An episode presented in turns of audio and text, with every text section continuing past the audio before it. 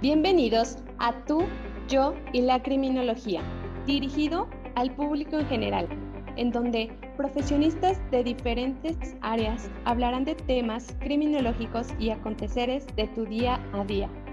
Encontrarás datos de formación educativa, preventiva y cultural que te serán de utilidad para identificar, entender y afrontar diversos problemas sociales y personales de los cuales podríamos ser víctimas.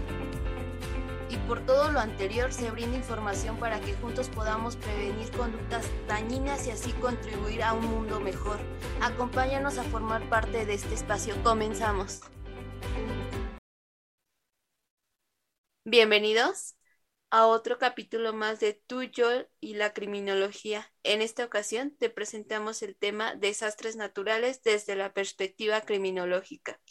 Esta vez nos encontramos con la licenciada Itzel. Bienvenida, Itzel. Hola, bienvenidos a todos. Con la licenciada Yasmi. Bienvenida. Hola, ¿qué tal? Bienvenidos. Gracias por escucharnos. Y su servidora Dulce. Comenzamos. Gracias por la presentación, licenciada. Actualmente, la frecuencia de los desastres naturales, tales como inundaciones, huracanes, terremotos, está en aumento tanto en América Latina como en el resto del mundo. Estos cambios climatológicos que se están produciendo a nivel mundial incrementan el riesgo de fenómenos meteorológicos extremos. El aumento de la temperatura del aire y del agua provoca un aumento del nivel del mar, potentes tormentas, fuertes vientos, sequías e incendios más intensos y prolongados, así como precipitaciones que dan lugar a inundaciones. Es por ello que como profesionales de la criminología debemos abordar estas temáticas, ya que como consecuencia de estos se pueden derivar diversas conductas antisociales. Te platicaremos en qué consisten algunos de los fenómenos más frecuentes y cómo tomar medidas de prevención ante estos, ya que son fenómenos inevitables. Les comenzaré a hablar sobre los huracanes. Un huracán es una forma severa de, tormenta tropical. Producen vientos fuertes, lluvias abundantes y tormentas eléctricas. Los vientos pueden superar a los 155 millas por hora son considerados los fenómenos atmosféricos más violentos de nuestra naturaleza. Son un proceso natural del planeta Tierra para transportar el exceso de energía del área tropical a las regiones más frías. Las consecuencias de los tornados suelen ser más o menos devastadores dependiendo de la energía que el ciclón adquiera y de la duración que tenga. Por lo general pueden arrancar árboles, tejados, levantar objetos de menor tamaño y arrojarlos a kilómetros de distancia y a grandes y peligrosas velocidades. Hasta las nubes tormentosas.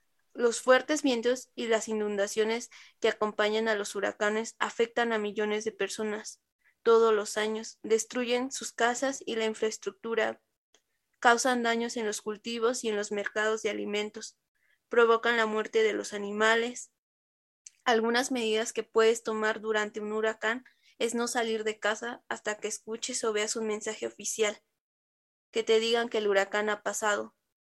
No ubicarse cerca de las ventanas, no abra las cortinas, no prendas velas ni veladoras, utiliza lámparas con pilas, identifica algún refugio temporal, más o menos cerca de donde te encuentras. Almacena alimentos, agua potable, y ten a la mano artículos de emergencia. Guarda tus documentos importantes en una bolsa de plástico. Cierra puertas y ventanas. Corta el suministro de gas y electricidad. Las medidas que puedes tomar después de un huracán. Si hay algún herido, repórtalo inmediatamente a los servicios de emergencia. Cuida que los alimentos estén limpios. Si tu casa no sufrió daños, permanece en ella. Mantén desconectado el gas, la luz y el agua hasta asegurarte de que no hay fugas ni peligro de cortocircuito. Siguiente que te voy a hablar son de las inundaciones. Estos son fenómenos naturales que se presentan cuando el agua sube mucho su nivel en ríos, lagunas, lagos y mar. Entonces cubre o llena zonas de tierra que normalmente son secas. Unas medidas que puedes tomar después de una inundación es no tomar agua que no sea potable, antes debes de hervirla o filtrarla. No comer alimentos que hayan estado en contacto con aguas de la inundación, ya que pueden provocarte alguna intoxicación. No visitar áreas del desastre sin autorización. Por lo general, este tipo de fenómenos naturales han estado presentes a lo largo de la historia, principalmente provocando por el desborde de un río a causa de lluvias, tormentas tropicales y huracanes. ¿Qué hacer después de una inundación? Se aconseja mantenerse alejado de los ríos y arroyos. Si un río está en aumento su caudal, evita cruzarlo, ya sea caminando con un automóvil, y tener un radio para mantenerte informado acerca de las condiciones meteorológicas. El siguiente de los fenómenos de los que les queremos hablar son las lluvias. El siguiente de los fenómenos es la lluvia. La lluvia es la precipitación de partículas líquidas de agua de diámetro mayor de 0.5 milímetros o de gotas menores, pero muy dispersas. En este caso, nosotros vamos a abarcar a las lluvias atípicas y las lluvias torrenciales. Eh, como sabemos, la lluvia depende de tres factores, la presión atmosférica, la temperatura y especialmente la humedad atmosférica. En este caso, los fenómenos que se han dado en los últimos meses se han caracterizado por ser lluvias atípicas, es decir, en momentos en los que no debería estar lloviendo, y también lluvias torrenciales, lluvias donde eh, el diámetro es mayor a los 0.5 milímetros y que causan un fuerte aumento de las gotas de de agua y los litros caídos por metro cuadrado en la superficie terrestre. Algunas de las medidas que podemos tomar en cuenta cuando en donde vivimos existen fuertes lluvias o lluvias torrenciales son las siguientes. Eh, debemos mantener en alerta a los comunicados de las autoridades y las medidas establecidas por la Dirección de Protección Civil. Debemos intentar permanecer en un lugar seguro, evitar arrojar objetos en la calle y sacar basura. No arriesgues tu vida al intentar cruzar corrientes de agua. También evitar tocar postes, cajas de luz o cables. Evitar transitar por calles inundadas.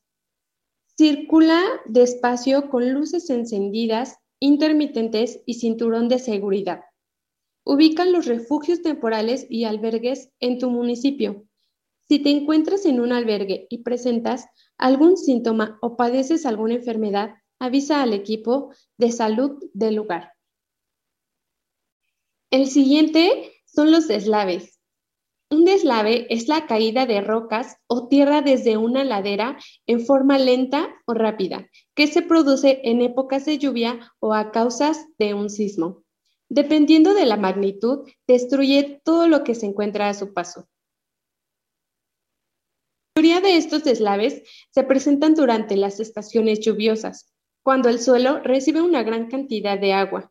La tierra se ablanda y se desprende formando flujos de lodo que se precipitan pendiente abajo.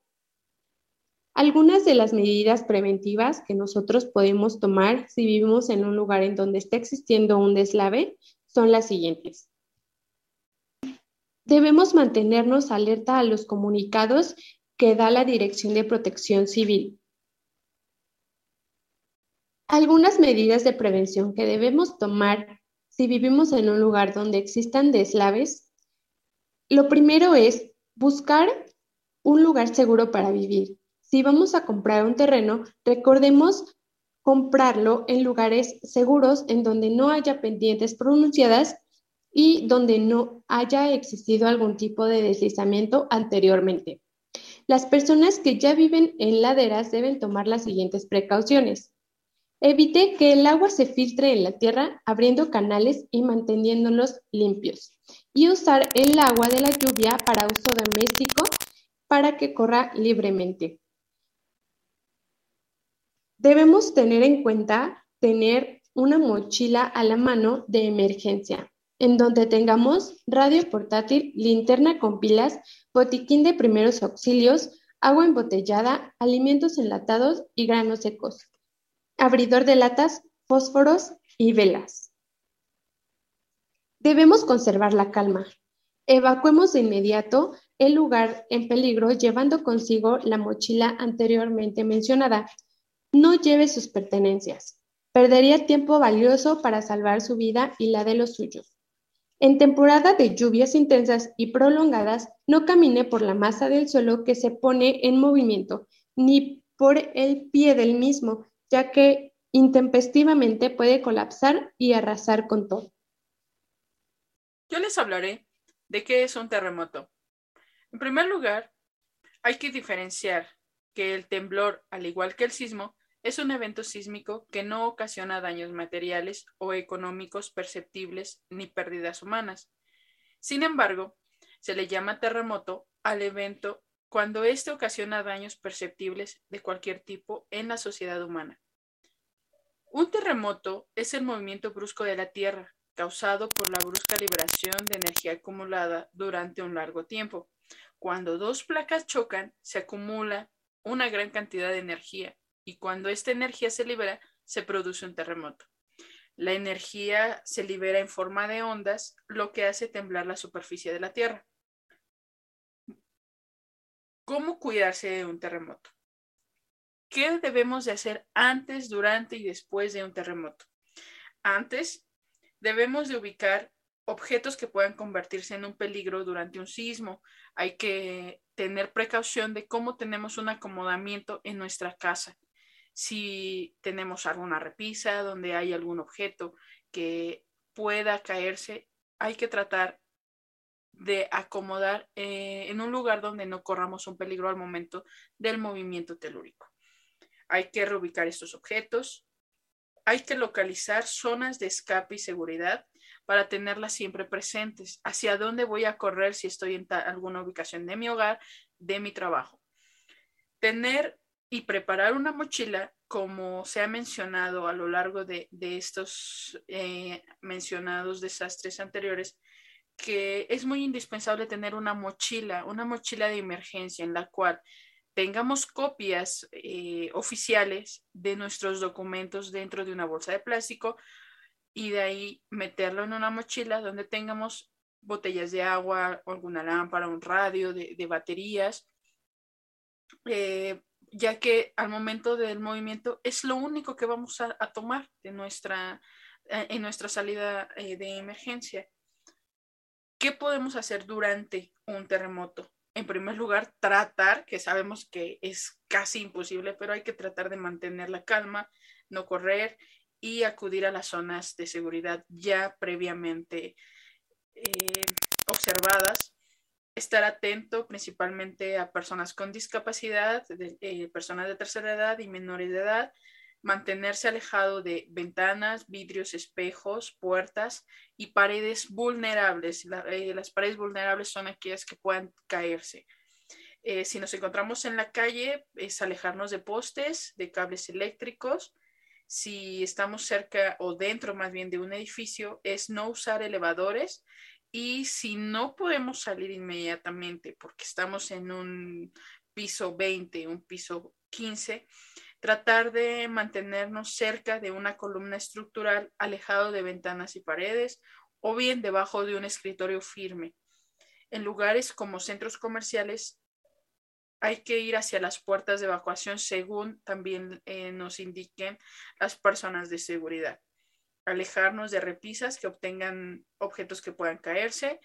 Y si estamos en un carro, vamos manejando, vamos en el autobús, eh, se tiene que detener como sea posible. Eh, sabemos que se, se, vuelve todo un caos, pero hay que tratar, como indicaba, de mantener la calma.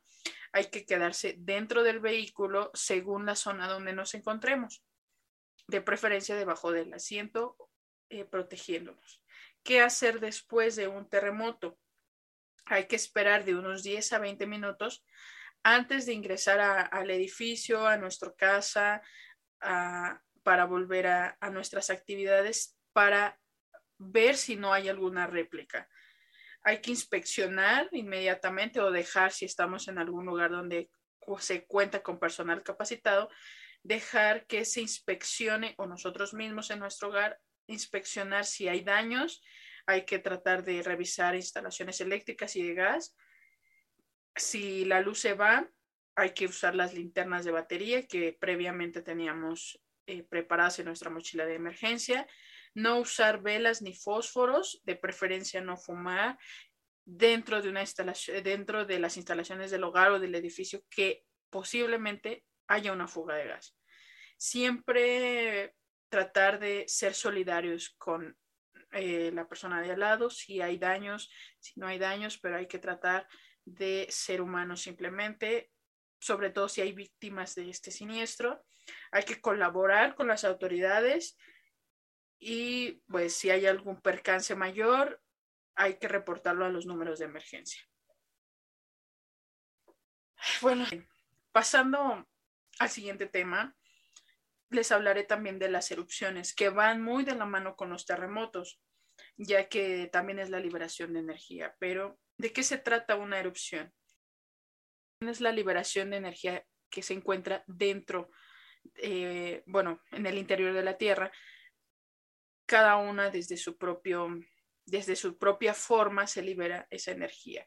Esta se produce cuando el magma que se encuentra dentro de los volcanes y es generado desde el interior de la Tierra asciende junto con los gases que también se encuentran en el interior del volcán. O sea, se junta el magma con los gases.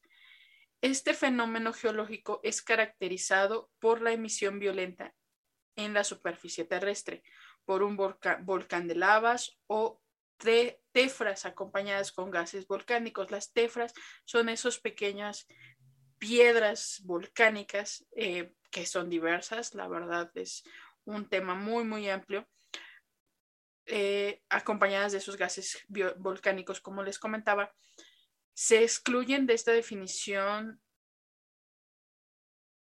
otros tipos de materiales como el agua caliente, los, hay volcanes de lodo, hay materia que gran parte es orgánica, pero también hay muchos minerales en, esta, en este tipo de gases.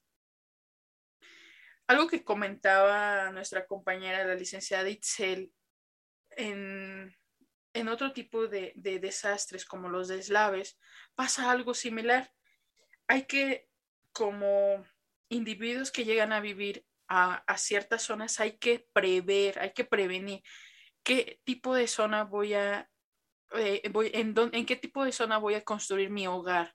En una zona que está, que hay un, volcán cerca, pues es muy, es muy riesgoso. Hay que tomar en cuenta este tipo de, de, situaciones, tanto geológicas, no solamente situacionales, si la zona es de alto riesgo.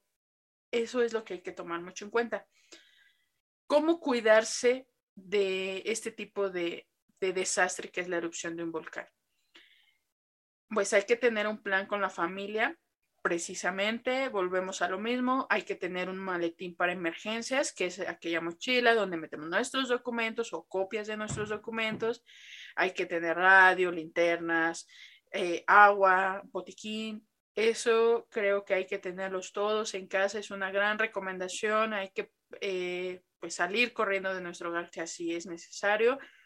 Hay que ubicar los albergues que que las autoridades, eh, tanto de cualquier nivel político, nos, nos activen, hay que eh, ubicar las rutas de evacuación, las zonas seguras en la comunidad y si no, alejarnos más y más de la zona de, de la zona de que está más cerca al volcán.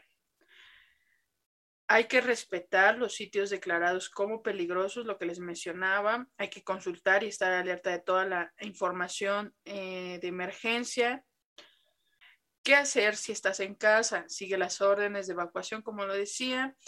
Eh, cierra todas las ventanas, puertas, eh, para evitar que entre la ceniza volcánica, pero si hay una erupción como tal, pues es mejor salir y, e irte a la zona de los albergues habilitados. Si estás fuera de casa, busca un refugio dentro de algún espacio, aléjate de las zonas restringidas, evita las áreas bajas y las áreas de donde pueda llegar la ceniza volcánica. Después de, de que hace erupción un volcán, pregunta o está alerta en el Departamento de Seguridad Nacional de de tu país. Si tienes problemas respiratorios, evita el contacto con las cenizas. No te subas a techos para remover las, las cenizas, salvo que estés capacitado para ello.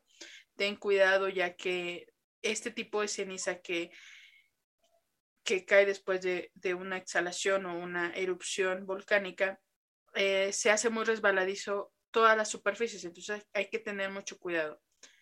Hay que apagar estufas, calefacciones, equipos de aire acondicionado, ventiladores, preferentemente cerrar las puertas, las ventanas, eh, si tienes chimenea, las estufas de leña, eh, todo lo que pueda evitar que entren las cenizas y los gases a casa.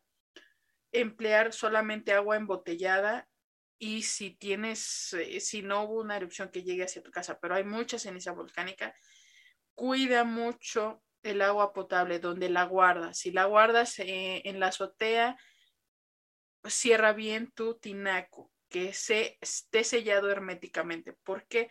Porque es, hay mucha toxicidad en, esta, en este tipo de cenizas, son muy, muy compuestas de todo, todo tipo de gases y minerales que se encuentran dentro de la Tierra, entonces ten mucho cuidado. Eso, eso es todo lo que puedes hacer, eso es lo más indispensable. Principalmente prevén tu mochila de emergencias para todos y cada uno de los desastres naturales que se puedan, se puedan suscitar. Es algo que no podemos evitar. La naturaleza se mueve, el clima se mueve, entonces solamente hay que tratar de estar preparados.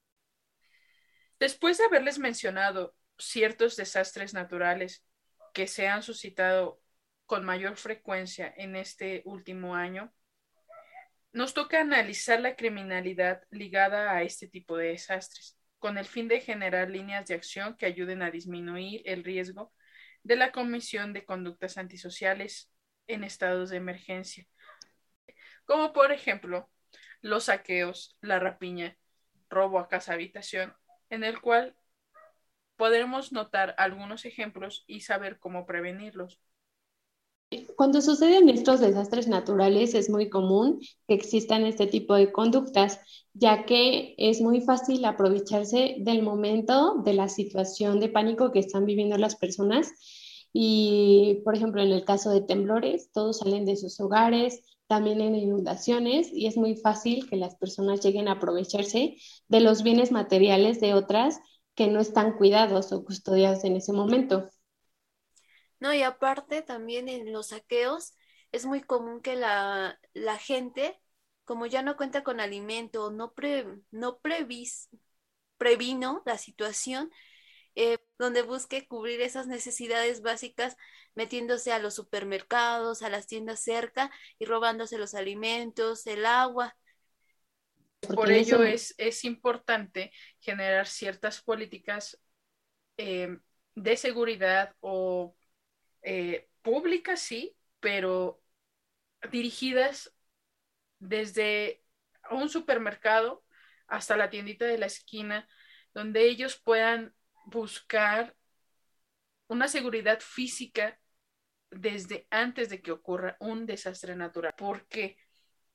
Porque si estamos esperando que más adelante, más adelante, cuando ocurre este tipo de situaciones, un ejemplo, un terremoto, si tú estás prevenido, simplemente accionas automáticamente, tu negocio a lo mejor es de, es de abarrotes y ya no vas a sufrir un saqueo porque al final siempre se van a buscar cubrir las necesidades básicas. Es muy fácil romper un cristal, pero tal vez con ciertos barrotes, ¿sabes qué? Se baja muy rápidamente a lo mejor un sistema de seguridad y tú resguardas tu, tu integridad física y la integridad de tu negocio. Bueno, en base a todo esto que estábamos mencionando, podemos plantear dos, tipos de líneas, por, así decirlo, delictivas.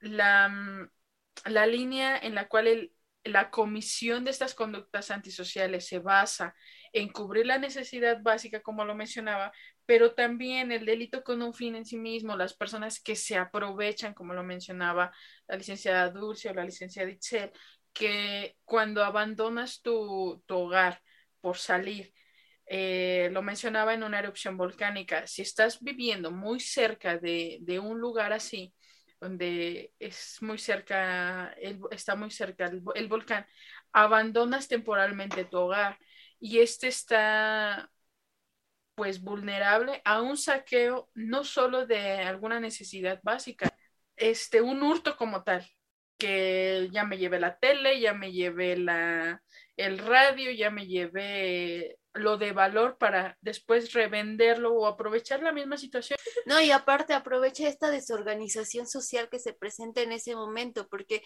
lo que menos vas a pensar tú como persona es voy a cuidar mis cosas materiales, ¿no? Lo importante es que te comuniques con tu familia en ese momento, que veas que todo está bien. Entonces, mientras tú estás apenas asimilando la situación, eh, la otra persona está pensando en cubrir alguna necesidad que ya, que ya desde antes había tenido, por ejemplo, el robo de, de algún carro, meterse a las casas y robar todo lo de valor.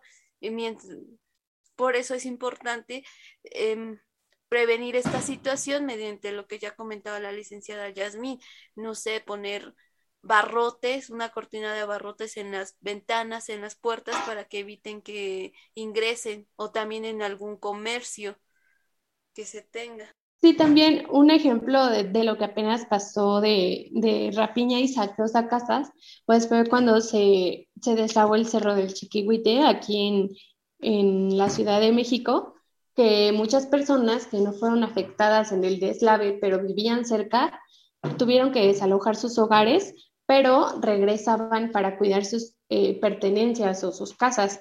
Esto, bueno, realmente no es muy recomendable. Sabemos que el patrimonio, pues, cuesta mucho de, construir y también las cosas que tenemos, pero es más valiosa la vida de las personas y tu integridad que, que una, las cuestiones materiales. Eh, es por ello que, como hacían mención, que tuvieras precaución si vives en esas zonas y poner protección en tu casa eh, para que tú no tengas que regresar a exponerte a que eh, el desastre natural también lleve consigo tu vida o la de los tus seres queridos. Así es, además que existe una cifra, pues llamémoslo así, negra, en la cuestión de, lo, de los delitos que puedan ser surgidos a partir de un desastre natural, ya que se enfoca a la desaparición de personas, eh, bueno, que, en ese momento están desaparecidas, eh, los daños físicos, eh, si hubo todo lo que son daños materiales. Podemos notar que por el énfasis que se le da a las consecuencias cuantitativas del desastre natural, no se pone mucha atención a lo que está surgiendo como delito, Aparte, acabas de comentar algo importantísimo, también se genera la desaparición de personas. No precisamente se refiere a la desaparición de personas cuando se quedan atrapadas dentro de un edificio, sino que también se aprovechan de la situación para llevarse a los niños, a personas vulnerables que se encuentran en ese momento son robadas de sus familiares. Entonces la, la persona, la, la, familia piensa que está, está bajo los escombros cuando en realidad ya no es cierto, no se encuentra su cuerpo después. Entonces, ¿qué fue lo que pasó con esa persona? ¿no? Si no está su cuerpo, ¿dónde va a estar? Sí, es el caso de, de, una persona que incluso salió ahora en el aniversario del sismo del 19 de septiembre aquí en México, de una mujer que comentabas precisamente eso, que en el sismo del 85, pues ella perdió a sus hijos, la mayoría sí fueron encontrados bajo los escombros, pero dos de sus hijos están desaparecidos.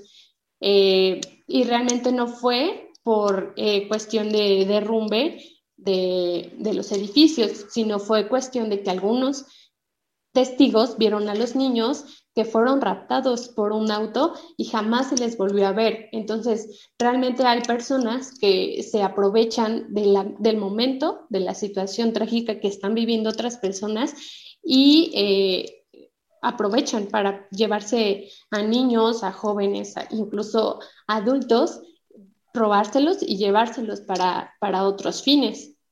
Exactamente, y no se abre una línea de investigación en ese momento, porque pues, ¿qué te dicen las autoridades? Hay que esperar, ¿no? Hasta que te retiren los escombros eh, totalmente, ya pasaron varios días, entonces qué incertidumbre en ese momento de no poder hacer nada, de cómo vas a buscar a una persona, ¿no? O sea, no sabes exactamente dónde se encontraba, eh, con quién estaba, lo que sucedió en ese momento. Entonces, pues sí es muy difícil cuando esta, esta situación se llega a presentar.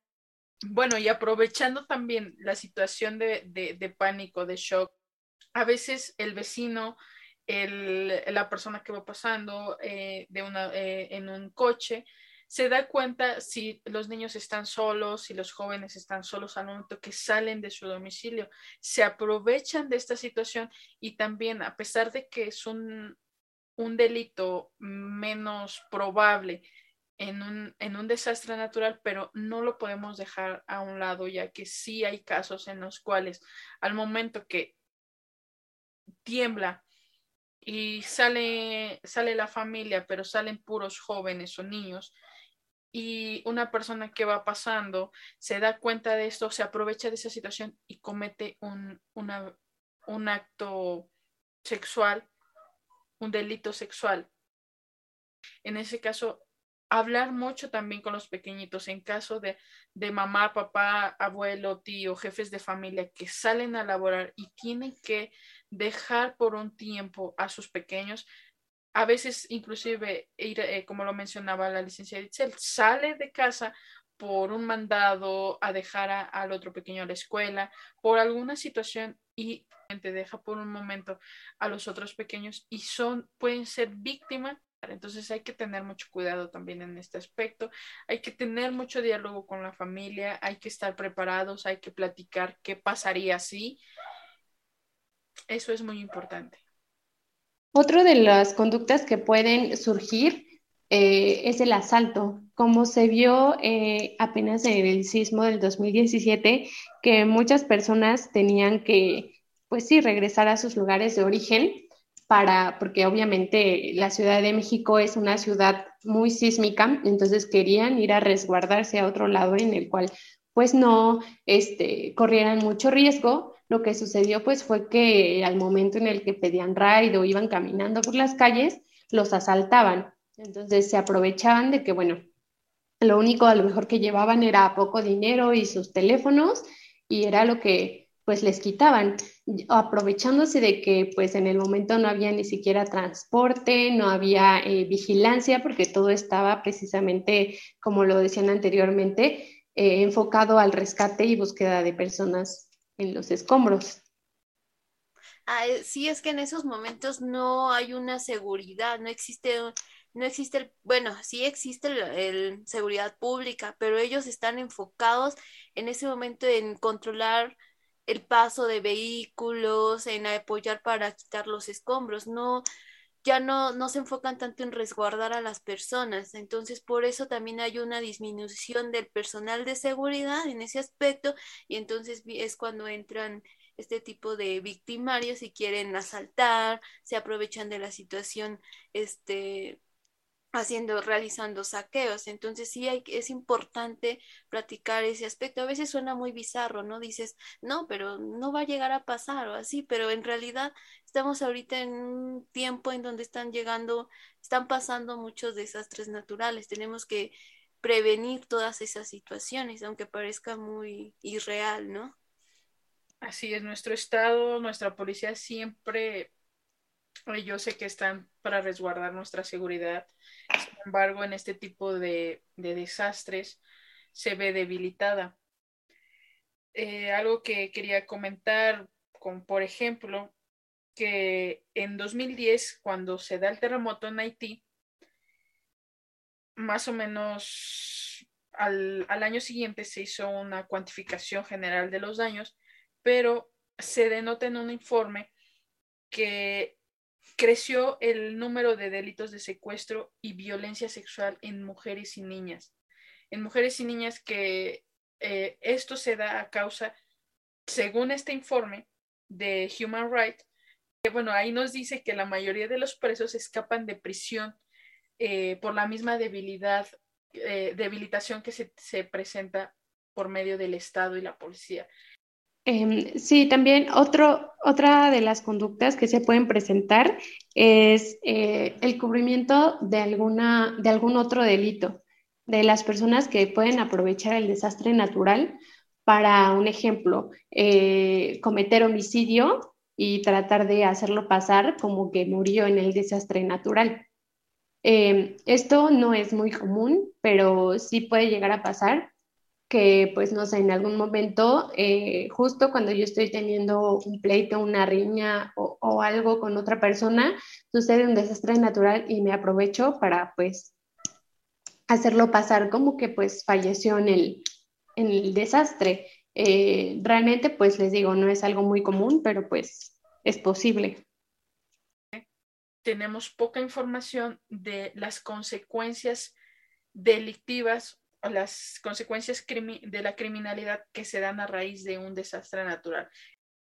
Bueno, ya mencionamos algunos de los delitos que se dan por medio de la motivación, el estado de caos que, que se da a partir de un desastre natural. Sabemos que no podemos prevenirlos, bueno, más bien evitarlos, no podemos evitar que la Tierra se mueva, que libere su energía, que, que llueva. Sin embargo, ¿qué podemos hacer para prevenir ciertos delitos? Estos delitos, algunos mencionados, evitar ser víctimas. En primer lugar, lo más importante en un desastre natural es guardar tu integridad física. Buscar siempre lo mejor para salvaguardar tu, vida. De ahí podemos hacer un plan de acción, platicarlo con la familia, platicarlo con, con tus trabajadores, platicarlos con tus compañeros de trabajo, que plantearse esa pregunta, ¿qué vamos a hacer? Y por medio de eso generar un plan de acción. Un plan de acción de, ¿sabes qué? es qué pasa si tiembla. Ah, el que se encuentra en este momento, si estoy en mi casa, familia, vamos a hacer eso, poner tu punto de reunión. Si estás en un lugar vulnerable, analiza toda mm, tu, tu área geográfica, a qué eres vulnerable. Según donde tú te encuentres, analiza qué tipo de desastre natural es más frecuente y si son todos también, genera un plan de acción en todos cuídate, cuida a tu familia, ten tus documentos más importantes, tu mochila de emergencia, que no te falte un botiquín, unas baterías, tu linterna, tu radio y sobre todo agua potable, alimento. Bueno, en el caso de que eh, las comunicaciones telefónicas eh, o de Internet se corten en algún desastre natural, eh, lo que comentaba anteriormente la licenciada Yasmín es hacer un plan de acción. Una de las primeras cosas que tienes que hacer, obviamente no estamos exentos nadie de sufrir un fenómeno como estos, pero en el plan de acción puedes decir, ah, ¿sabes qué? Si nos llegamos a perder o estamos en un lugar distinto cuando sucedan estas situaciones, es eh, generar un punto eh, o acordar un punto en el cual se pueden encontrar para, pues, si están en lugares distintos. Eh, incluso, por ejemplo, si vives cerca de un refugio, eh, decir, bueno, pues si llega a pasar algo, nos vemos en este refugio, no perder la calma, eh, siempre tener anotados los números de emergencia, así como los números de tus familiares, porque sabemos que a veces ni siquiera los de nuestros familiares no sabemos de memoria y es una cuestión, bueno, si no nos encontramos, tener los números anotados eh, para poder comunicarnos después cuando se restablezcan las líneas de comunicación. Ah, en cuestión de que cuando tenemos algún negocio o alguna o incluso nuestra casa para proteger nuestro patrimonio, pues podemos también generar un plan de acción. Bueno, por ejemplo, podemos colocar barrotes, barrotes en las ventanas, barrotes también en las puertas para evitar que ingresen en ese momento. Otra cosa que podría hacer es blindar las ventanas. No es tan fácil que rompan un cristal cuando están blindadas. Aparte de los comercios, eso respecto a cuando llegara a existir algún saqueo o hurto, cuando se presenta alguna inundación para resguardar tus muebles, tu patrimonio, puedes colocar los soportes de tus muebles más altos de tu de todo tu patrimonio para evitar que el agua llegue y los eche a perder. algo que debemos abordar también es sobre la prevención de alguna agresión sexual, violación, abuso sexual. Es importante comentar, mencionarle a los niños que nadie puede tocarlos, nadie, absolutamente nadie, ni su papá, ni su mamá, hermanos, familiares desconocidos, puede tocar su cuerpo. Si llegara, a ser así, pues que pidan ayuda inmediatamente de algún de algún familiar, alguna persona de seguridad pública que esté cerca o que llegue a gritar también, porque eh, cuando un niño grita, pues siempre llama la atención de las personas, ¿no? Entonces, por, por ende, la persona se va a acercar al niño, decirle si es su papá, si lo conoce. Entonces, es muy importante también hablar esos temas a los niños para poder evitar estas situaciones. Sí, incluso también eh, incluso nosotros, no nada más los niños, no confiar en, cualquier persona. Sabemos que, bueno, en cualquier desastre siempre hay personas de buena voluntad que te ayudan, que, siempre están al pendiente de, de, poder apoyar a las personas que están sufriendo, pero también hay personas que están esperando solamente el momento para poder beneficiarse de este. Entonces, hay que saber diferenciar entre las personas que pueden ayudarte y las personas que no pueden ayudarte. Sí, en ese momento no puedes confiar mucho en, las personas porque pues no sabemos realmente la situación que estén pasando, cuáles sean sus intenciones. Lo mejor es acercarse a personal de seguridad pública si quieres ayuda y ya ellos te van a orientar a, no sé, a la, a la situación que tú quieres y buscar un albergue, buscar algún familiar. Eso es lo más seguro a una persona de confianza que pueda que puedan ayudarse mutuamente, como lo, decía anteriormente, en este tipo de, de, situaciones que son imprevistas, porque no sabemos en qué momento puede, pueden ocurrir. Hay que estar preparados, preparados y bien comunicados. Eso es lo más importante que podemos hacer como sociedad.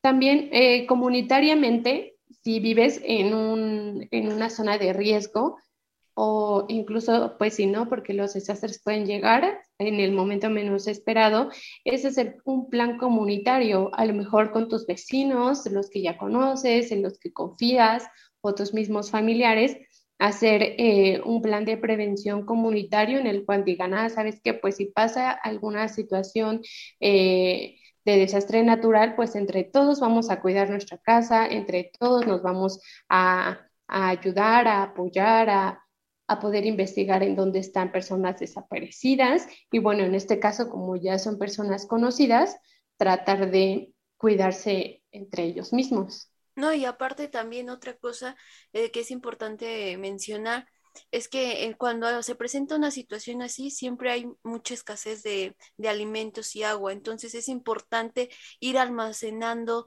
latas de frijol, arroz, papel higiénico, agua embotellada. Entonces, sí hay que cuidar ese aspecto de siempre tener eso este, en un lugar muy seguro y que lo puedas sustraer muy fácilmente para cualquier situación. Así es.